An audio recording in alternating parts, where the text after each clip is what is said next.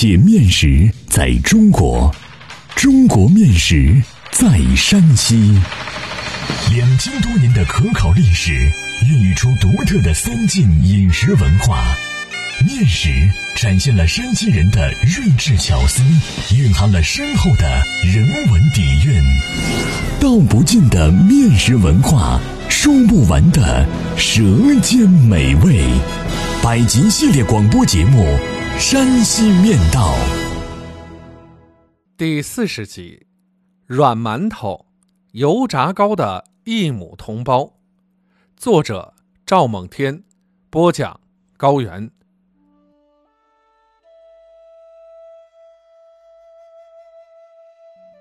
软馒头是静乐楼烦岚县一带民间特有的一种面食，用软黄米面蒸制而成，包豆馅儿，可素食，可煎食，亦可炸食。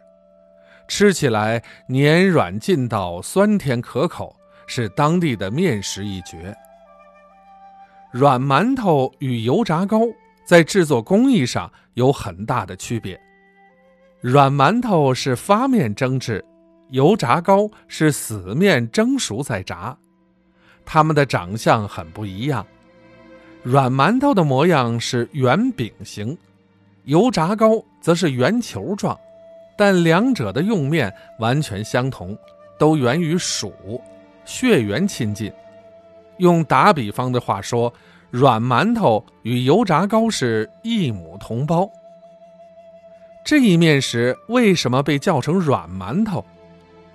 据楼烦一名面食厨师解释说，它的原料用的是软黄米面，做法采用了白面馒头的发面工艺，故全称应是软黄米面馒头，简称软馒头。软馒头的传统吃法是蒸熟烧亮之后再食用。食用时用刀切成块，放于盘碗中夹食。这种食俗称为素食。若用植物油煎过，自然叫煎食。用老百姓的话说，叫煎的吃。最近我在一家楼烦人开的饭店里吃过一次油炸的软馒头，看上去色泽金黄红润，吃起来油香满嘴。这是炸的吃法。蒸软馒头用的面是黍脱壳后的软黄米，也称大黄米，再经碾子碾压而成的面粉，叫软黄米面或糕面。碾压软黄米面俗称推糕面。推前需在米中拌入适量的水，使米丰润。碾出的面就会非常细腻。用石磨也可，但面的品质稍逊。用电磨磨成的面粉最差，因经过了高温，使面失去了特有的面香。刚磨出来的面要立即摊开晾晒，否则就会被捂酸，甚至发霉变质。黄米分软硬两种，软黄米。来自软糜子，硬黄米来自硬糜子。软硬糜子统称黍，颗粒大而光滑，褐红色。成熟了的软糜子的叶梢稍发红，硬糜子的叶梢则稍发绿。软黄米磨的面可做糕和软馒头，硬黄米磨的面可做捞饭、摊折饼。软馒头有两种蒸制法，一种是静乐楼烦做法，另一种是蓝县做法。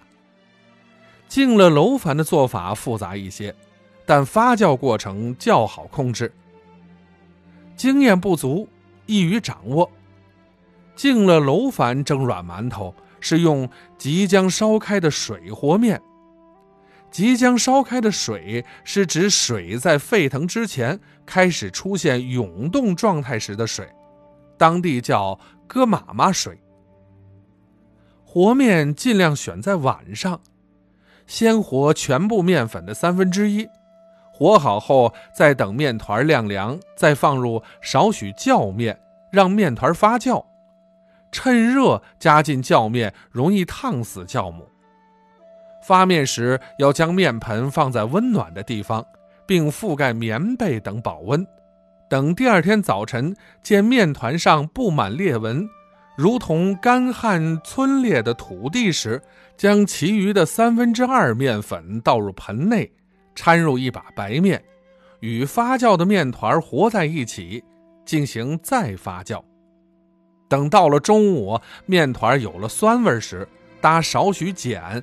中和一部分酸度后，再加入适量白糖，并将面团和匀，即可包馅蒸制。蒸软馒头用的馅料是用红小豆加碱煮熟捣烂，掺入红糖而成，沙甜味美。包上馅儿的软馒头再拍打成圆饼形，放于笼屉上待蒸。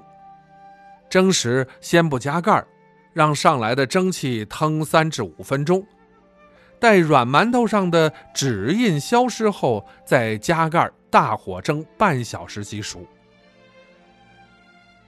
蓝线的做法比较简单，是用温开水和面，和面时即加入酵面，放一碗，待面团发酵之后，搭减综合酸度。并加适量的白糖即可包馅蒸制。制馅法、蒸法与敬乐楼烦无异。敬乐楼烦岚县地处汾河上游，互为邻县，属黄土高原丘陵区，干旱少雨，适宜种植谷物和马铃薯。此三县种植的薯品质优良，软黄米面远近闻名。炸出的泡泡油糕举世无双，蒸出的软馒头同样无与伦比。外乡人能品尝到此两种面食，实为幸事。软馒头在兰县一般不甚常吃，多在清明、过冬或过年等节日时才蒸制。敬了楼烦则不然，随时蒸制调剂饮食。我在静乐采风时了解到，乡下人想吃软馒头，多数自家蒸制；城里人想吃，不必亲自动手了，市场上有卖的，一个一元，和买花卷馍馍一样方便。蒸熟的软馒头金黄劲软，有如半透明的琥珀，晾凉后坚硬似铁，且容易干裂。保存需与空气隔离，通常要放入器皿内加盖儿。商家现在多用塑料袋包装，一袋一个，不粘不连，干净卫生也是办法。山西是杂粮王国，黄米是杂粮中的精品，软馒头的确是稀罕面食。欢迎继续关注《山西面道》第四十一集：油面。山里人的细点心。